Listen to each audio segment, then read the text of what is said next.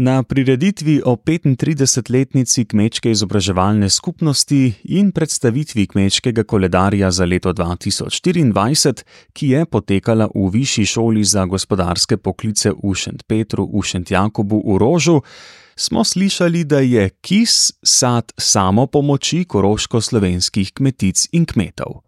Je pomembna izobraževalna in povezovalna pobuda slovenskih kmetij v Alpe-Jadranskem prostoru med Koroško, Slovenijo, Furlanijo, Julijsko krajino, Gorskim Kotarjem in Gornjim Senikom, torej v skupnem slovenskem kulturnem prostoru. Zato v kmečkem koledarju poleg koroških kmetij predstavljajo tudi kmetije iz teh pokrajin. V teku 35 let se je nabralo ogromno dokumentacijskega gradiva, ki ga je Miha Pasterk za slovensko uredništvo ORF v celovcu uredil v kratek film, ki so ga predvajali na prireditvi. Predsednica kmečke izobraževalne skupnosti Marinka Madr Čertov je v svojem nagovoru uvodoma nakazala na pestrost in vsestranskost delovanja kmečke izobraževalne skupnosti. Zahvalila se je ustanoviteljem Kisa in tudi vsem, ki so skupnost razvijali in vodili. S tem so, kot pravi, doprinesli, da se je na Koroškem ohranil slovenski jezik. Takole se Marinka Madrčertov spominja leta 2023. Na začetku leta 2023 so odborniki KIS sklenili, da prenesemo pisarno iz Tin v celovec. Od 1. junija 2023 naprej ima KIS svoje poslovne prostore, torej pisarno v Mohorjevi hiši na Vatrinskem obroču Fiktringaring 26 v celovcu. Seveda smo tudi letos organizirali sodelovanje naših kmetij pri dobrotah slovenskih kmetij na Ptuju in ta uspešno nabrali 30 priznanj. Na ta dokaz strokovnosti in znanja ter izbranega okusa naših kmetic in kmetov smo seveda upravičeno ponosni. Od leta 2008 naprej redno sodelujemo s slovenskimi kmetijskimi šolami, to so Šolski center Ptuj, Biotehnični center Naklo, Biotehnični izobraževalni center Ljubljana in Višja kmetijska šola Gon. Letos smo na naših kmetijah pozdravili 150. praktikanta oziroma praktikantinjo. Izvedli smo strokovne ekskurzije, se udeležili največjega kmetijskega sejma Agra v Gorni Radgoni in bili so preditelji spomembnega in odmevnega simpozija klimatske spremembe kot priložnost v kmetijstvu v Tinjah, in ki ga je pa organiziral Hanes Tomicki, pa tudi danes med nami.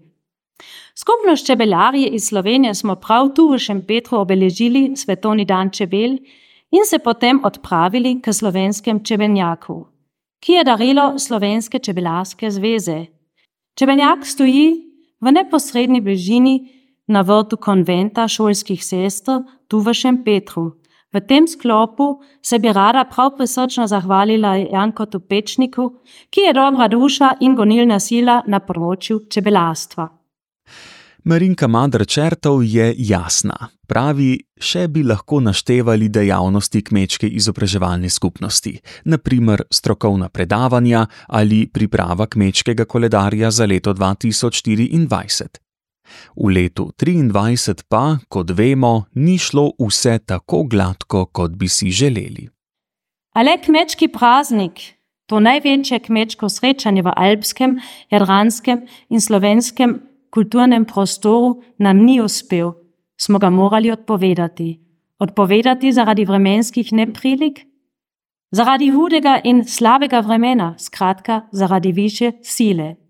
Ta odpoved naj dodaten povod za poglobljen in skupen razmislek o vremenskih okoliščinah, ki nas v prihodnje čakajo in s katerimi se bomo morali soočati. Letos smo v kmetijstvu neposredno iz oči v oči na lastni koži občutili silno moč narave, nalive, vetrove in veharje, poplave, zemeljske plazove in vso škodo, česa v tem obsegu še nismo doživeli. Na te pojave in spremembe ter njihove posledice se bomo tudi mi morali pripraviti. Tem izzivom in nalogam bomo le kos v sozvočju z naravo in skupno z njo, ne pa proti naravi.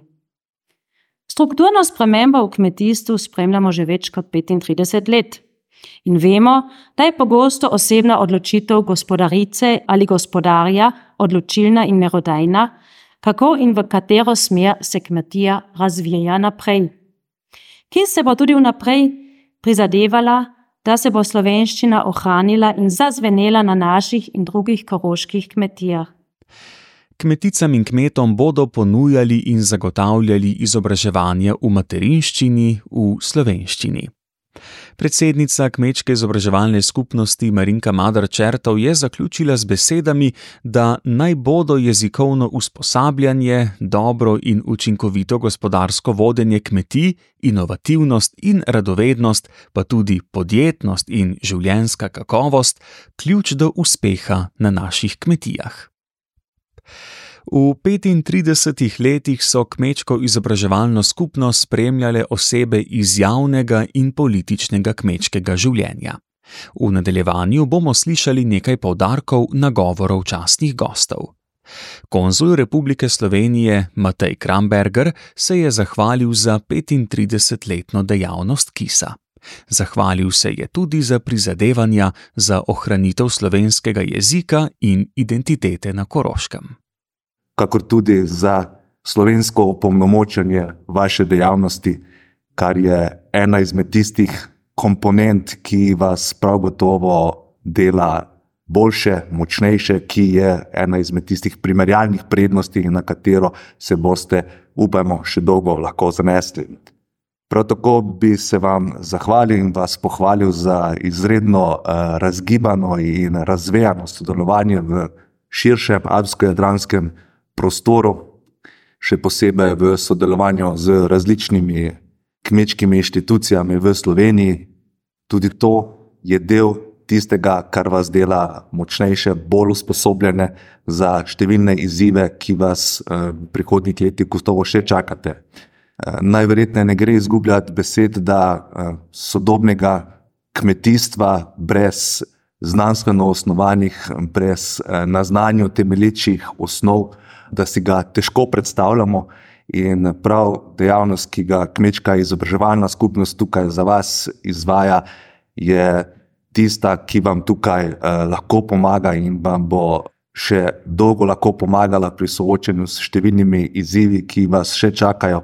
Eden izmed takih je gotovo digitalizacija, spet drugi so podnebne spremembe, ki so že bile omenjene in vse pogosteje postajajo neka stalnica, s katerimi se bomo morali soočati in se bomo z njimi lahko soočali samo uh, z neko aktivnostjo, ki, ki temelji na znanju izobraževanju, na nekem sonaravnem uh, delovanju in uh, bivanju tudi na področju kmetijstva. Tako konzul Republike Slovenije Matej Kramberger. Podpredsednik Kmetijsko-izobraževalne zbornice Slovenije Janez Šimens pa je Kisu prenesel čestitke, voščila in zahvalo za dosedanje tvorno sodelovanje. 35 let je vaša skupnost dopolnila, naša zbornica je komaj stopila v tretje desetletje svojega delovanja, pa če že v tem času človek doživlja toliko različnih izzivov, načrtov, podvigov, dosežkov, pa tudi kakšen neuspeh, koliko več je tega še ne v toliko daljši zgodovini, ki sa. Zato se res danes z vami veselimo, se radovedno oziramo na vaše delovanje, na vaše dosežke, smo veseli in pozdravljamo medsebojnega sodelovanja v upanju, da bo to še trdnejše, še ustrajnejše, še bolj sadopolno. Ob vsem slišanem pa je Janeza Šimenca posebej nagovorila beseda o identiteti južnokoroškega slovenskega kmeta. Takole pravi. Identiteta, ki pa ima za pogoj tudi samozavest, ki je možna takrat, ko se človek čuti tudi suverenega, na nek način varnega, ko ga ne obladuje strah in obup. In to potrebujemo vsi. Gotovo je tudi znanje in seveda rast v znanju, tista, ki tako ustvarja pogoje, da postaja trdna identiteta kmeta, identiteta slovenca in to na obeh stranih karavank. Vsi to v današnjem času potrebujemo in smo si tudi v spodbudo in oporo. Vam voščim tako kmečki izobraževalni skupnosti, pa tudi vsem drugim okoljem, iz katerih prihajate, da bi tudi prihajajoče leto 2024 bilo leto, ki bo prineslo nove, bogate izkušnje, leto, ko bo možno tudi preizkušnje premagovati, da bi se tudi ob naslednjem jubileju, kakršno koli ime bo že nosil, tudi zopet srečevali veseli, dobri, dobre volje in polni upanja in zaupanja. Tako podpredsednik Kmetijsko-izobraževalne zbornice Slovenije Janez Šimenc. Zdaj pa bomo slišali podpredsednico Koroške kmetijsko-gozdarske zbornice in deželno kmetico Astrid Bruna. Povedala je, kakšni izzivi nas čakajo v kmetijstvu in kakšno vlogo bosta igrala izobraževanje in usposabljanje kmetic in kmetov. Und ich glaube, wenn wir anfangen bei der, äh, bei der Lebensmittelversorgung, was ja unsere Kernkompetenz ist, über die Klimakrise, den Klimawandel, der uns sehr stark begleitet, wo wir als Landwirtschaft stark betroffen sind, wo wir die Ersten sind, die das spüren, glaube ich, ist es äh, gerade der Südkärntner der die letzten Jahre da sehr viel mitgemacht hat. Es ist auch die Digitalisierung, die uns sehr fordert. Es ist ähm, in weiten Bereichen die Wirtschaftskrise, die wir jetzt alle miterleben, die horrenden Preise, die damit einhergehen. Und das ist natürlich auch das Bewusstsein äh, in der Gemeinschaft, äh, in der Gesellschaft, das einfach zu wenig vorhanden ist. Wir Bäuerinnen und Bauern pflegen diese Kulturlandschaft. Es wird von allen genutzt und in Anspruch genommen, aber es ist das, äh, die Bereitschaft dafür, äh, regional und heimisch einzukaufen, regional und heimisch die Betriebe zu unterstützen, oft in geringer Weise nicht so vorhanden. Und deswegen ist es diese Bewusstseinsbildung, ist die Bildung an und für sich. Und Bildung, die Marinka hat es eingangs schon gesagt, ist einfach der Schlüssel zum Erfolg, ist einfach der Schlüssel, um weiterzukommen. Ganz, ganz was Essentielles, Wichtiges. Und das habt ihr, glaube ich, vor 35 Jahren schon erkannt, weil ihr von seitens vielleicht äh, der Bildung, die angeboten wird, euch zu wenig versorgt gefühlt habt und habt dadurch diese KISS, also diese Gemeinschaft gegründet, damit ihr in euren Raum im Gebiet, im Südkärntner Gebiet vor Ort besser Bildung anbieten zu können.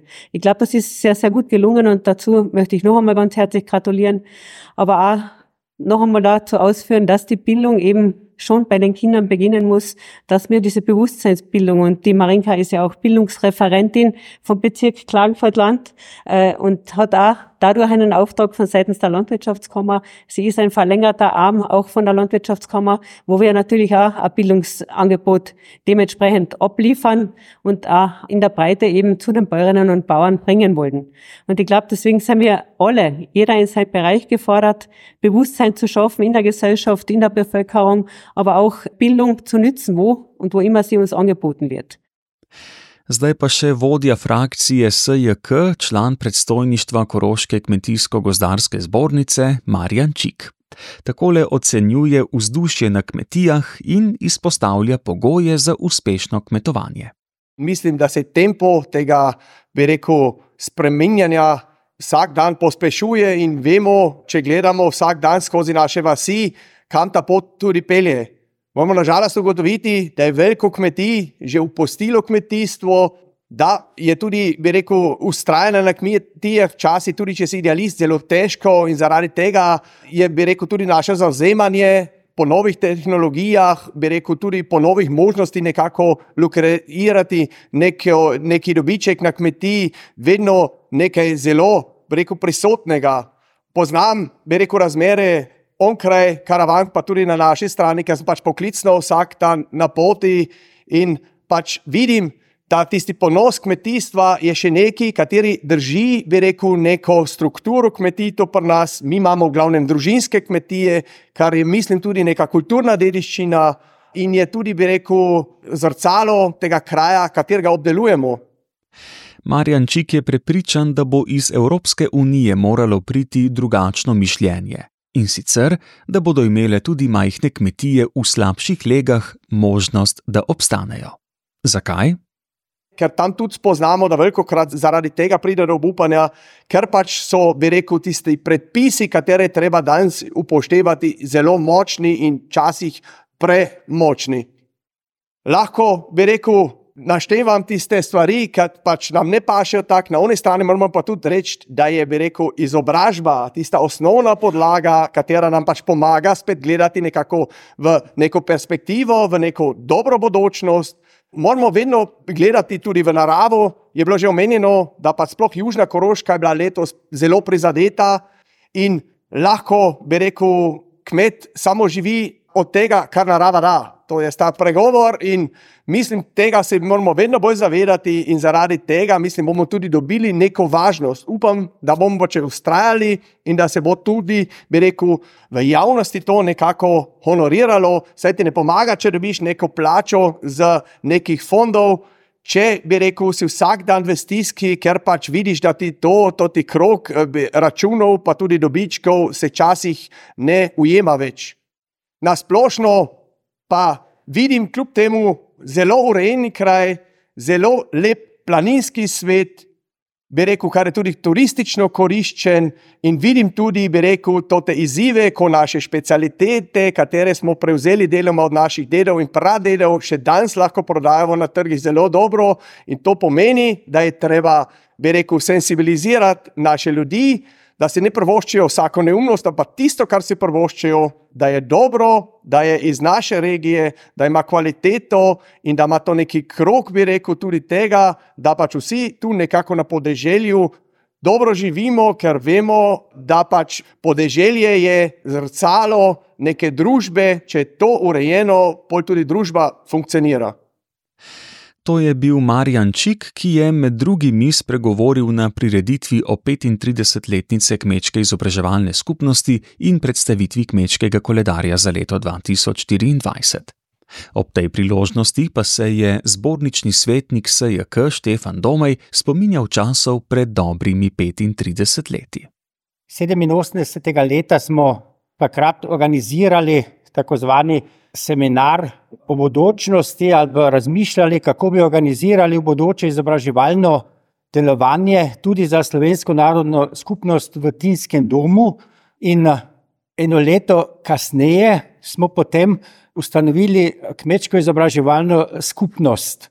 Naredili štatute po Štajerskem LFI-ju in Mikl Hans je bil takrat civilnik v Tinskem domu ta ukrep smo se takrat dogovorili, in jaz mislim, po 35 letih je kljub temu nekaj nastalo, je nastal en projekt. Dodatne ponudbe k zbornični ponudbi, ki je v glavnem v Nemščini na Južnem Koroškem. Uh, jaz mislim, da smo vsi, ki smo tukaj lahko v zadnjih desetletjih sodelovali na ta ali drugi način, uh, lahko tudi hvaležni vsem, ki ste šli z nami to pot. Takrat je na začetku nastalo še veliko drugih inicijativ, in dr. Madrič, ki je takrat vodil pisarno, je bil zelo, kako bi rekel, nekdo, ki je tudi pogledal preko krožnika. In takrat smo imeli na Južnem Koroškem celo vrsto zelo znanih in kompetentnih tudi predavateljev, in iz tega je nastalo še tudi celo vrsto uh, inicijativ kot interesna skupnost svetskih kmetov. Koplakaša, strojni krožek, podjuna smo takrat ustanovili, ki ga danes nažalost ni več, in celo vrsto eh, drugih inicijativ. Prepričan je, da je to izobraževalno delo za posamezne kmetije bilo v veliki meri tudi odločilnega pomena, kajti s poznavanjem strokovnjakov tudi preko meje so dobili dobre prijatelje, ki so radi pomagali. Važna je pa bila tudi podlaga, da smo preko teh zamejskih posrednih uh, organizacij uspeli tudi ustanoviti Agroslomak, katero je v glavnem kot takratni nastavljenec Ministrstva za kmetijstvo Vladimir Čeligoj bil glavni motor. In uh, tako je vse to nastalo. Mi vemo, da so bili potem še Mikl Hanzi, potem uh, Miha Zablatnik, dolgoletni predsednik Olga Foglauer in celo vrsto drugih, ki ste tukaj sodelovali, Štefan Mekač, Marjan Tomaže in uh, drugi, da smo uh, ohranili in obdržali kmečko izobraževalno skupnost uh, pri življenju tako. in sedaj z Marinko Madar, ki bo sedaj tudi znotraj kmetijske zbornice prevzela funkcijo svetovalke oziroma pravijo ombudsmana za slovensko narodno skupnost za enkrat pet ur na teden. Jaz upam, da je to prvi korak in da bojo še drugi sledili. Na Koroškem se je v tem času veliko spremenilo, tudi v odnosu do slovenske narodne skupnosti, do manjšine, ne pa še do cela. Zato bi še tudi pozval vse tiste, ki so odgovorni na svojih pozicijah, da tukaj v bodoče skupno ustvarjamo še več. To mora biti tudi naš izziv, kot eno slovensko kmečko gibanje, ampak tudi z strokovno in kompetentno podlago za ohranitev čim večjega števila naših kmetij in naših družin. Zdaj pa si privoščimo glasbeni utrinek slavnostnega praznovanja kmečke izobraževalne skupnosti, potem pa nekaj besed še o novem koledarju. Večer sta glasbeno oblikovala dva zbora, zbor Više šole za gospodarske poklice pod vodstvom Marte HB in zbor Mladi akcent pod vodstvom Veronike Lesjak in spremljavo Tonča Fajnika. Tole je Mladi akcent.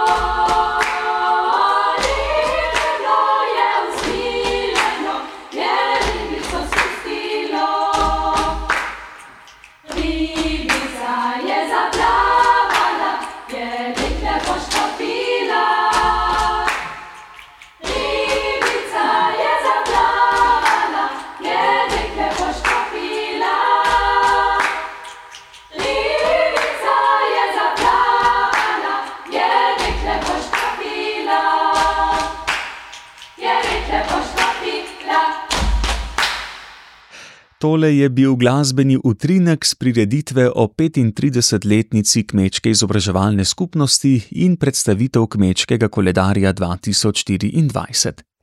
Prireditev je potekala v Višji šoli za gospodarske poklice v Šentpetru. Zdaj bomo na kratko še preleteli koledar, za vse podrobnosti pa ga boste morali sami vzeti v roke in uživati v fotografijah in prebiranju spodbudnih zgodb.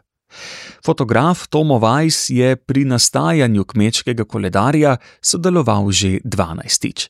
Pravi, da ga je tudi letos očarala raznolikost kmetij, njihovih posestnikov in pokrajine, kjer živijo.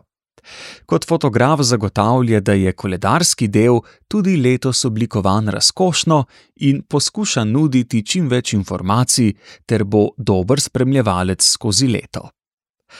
Franz Vakovnik pa je napisal vsa besedila kmečkega koledarja.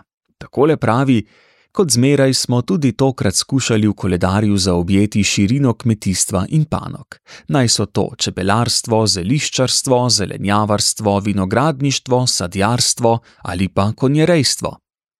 Kot pravi Franz Vakovnik, boste na koledarju videli, da so ustvarjalci obrajžali precejšen del alpsko-jadranskega prostora, od Tržiča do Pece, od Krasa do Djekš.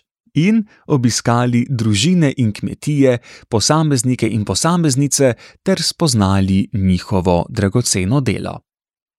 V kmečkem koledarju KIS za leto 2024 predstavljajo 12 kmetij oziroma družin, ki so živ dokaz njihove povezanosti z naravo in pestre razvejane dejavnosti. Z namenom, da vse veselje ob listanju, odkrivanju in prebiranju zgodb kmečkega koledarja ostane vaše, vam jih zdaj samo na kratko predstavimo, vsakega v le 30 sekundah. Tole je mladi moderator Simeon Mikl, ki je vodil skozi svečani večer kmečke izobraževalne skupnosti. Mesec januar je namenjen ekološki kmetiji pri snarju družine Šlibar v Kovorju pri Tržiču. Pri snarju so razvili številne dejavnosti od živinoreje in mesnih izdelkov preko zelenjavarstva in pridelovanja žitaric do sodobnega turizma. V mesecu februarju predstavljamo Ivano Štefana Vejs iz Stranja pri Bečovsu. Upokojena dvojezična otroška vzgojiteljica je svoje številne talente na področjih glasbe in tamburanja, želiščarstva, keramičarstva, čebelarstva in izdelovanja mil, po domače žajv, iz naravnih snovi razvila do takšne ravni, da svoje bogate znanje in veščine razdaja v tamburaški skupini Stara Banda in na tečajih. Tont Fajnik iz Sveč zaseda mesec marec. Ugledni in mednarodno priznani glasbenik in glasbeni pedagog z diplomo Nizozemskega kraljevega konzervatorija ni le mojster odrskega nastopa in kompozicije, ampak tudi navdušen kmet pri Martincu v Svečah. Mesec april je odmerjen Tadeju Čertovu, ki gospodari pri Hlipovčniku v Selah. Tadej, diplomirani inženir gozdarstva, je med študijem na Dunaju s kolegom iznašel daljinski elektronski nadzor nad čebelami in tako vselej točno ve, kaj čebele zganjajo v sodu ali panju. Pri Lavkovniku v Bukovju pri Dobrli vasi živi in vodi podjetje Biohof Tomic, pionir ekološkega oziroma biološkega kmetovanja na Koroškem Hanes Tomic, ki mu namenjamo mesec maj. Matej Ferfolja, kmet pri Čvoču v Dobrdovu, ni le šef krajevne gasilske brigade ter onet pevec v moškem zboru Hrast, ampak se ponaša s pestro agar, agrarno dejavnostjo. Pri Čvoču redijo prašiče za kmečki turizem, se bavijo z vinogradništvom in zelenjavarstvom ter pridelujejo lastno pivo znamke Čvoč. Juli je rezerviran za Jano Enke in Damjana Vriska, ki sta na območju Hodiš in Škofič razpletla in razvila svojo vrtnarsko dejavnost. Socialna pedagoginja Jana, po rodu Nemka, si je izpolnila življenjske sanje na travniku pri Pinji vasi, ki na ekološki način in po načelih permakulture prideluje raznovrstno zelenjavo in ingver ter kurkumo. Pri Dobniškem jezeru, blizu Loč ob Baškem jezeru, se na kmetiji pri Ambružu z družino posveča Mihi Tonda biološkemu pridelovanju zelenjave poljščin, sadja in kakovostnih živil. Mesec september zaseda v koledarju družina Kresičnik, ki na skrajni slovenski jezikovni meji na Djekšah dejavno dokazuje, da je ohranitev slovenske jezikovne in arhitekturne dediščine pomembna, važna in plemenita kulturna naloga in sporočilo. To potrjuje tudi edini še ohranjeni mlin na Djekšah, ki ga je oče Gerhard odel pogube in lastnoročno restauriral.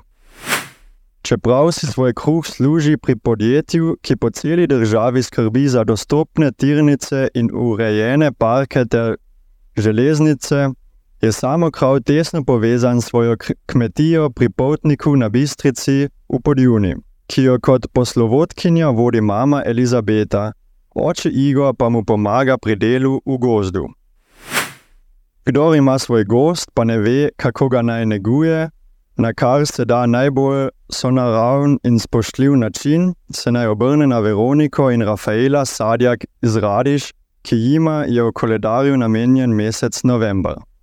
Oba sta šolana in izkušena strokovnjaka za spravilo le lesa in nego gozda, predvsem pa odlična in dobrodošla svetovalca na tem področju. Koledarsko leto zaključujemo s Karlom Grilom, upokojenim učiteljem in nespokojnim čebelarjem. Ni le vesten tajnik Šmihelskega čebelarskega društva, ampak načitan in razgledan živi arhiv, almanah in spomin slovenskega čebelarstva na Koroškem. To je bil strnjen pregled kmečkega koledarja KIS za leto 2024. Slišali ste izseke predstavitev, ki jih je na prireditvi prebiral Simeon Mikl. Jaz pa vam želim prijetno prebiranje in odkrivanje koledarja.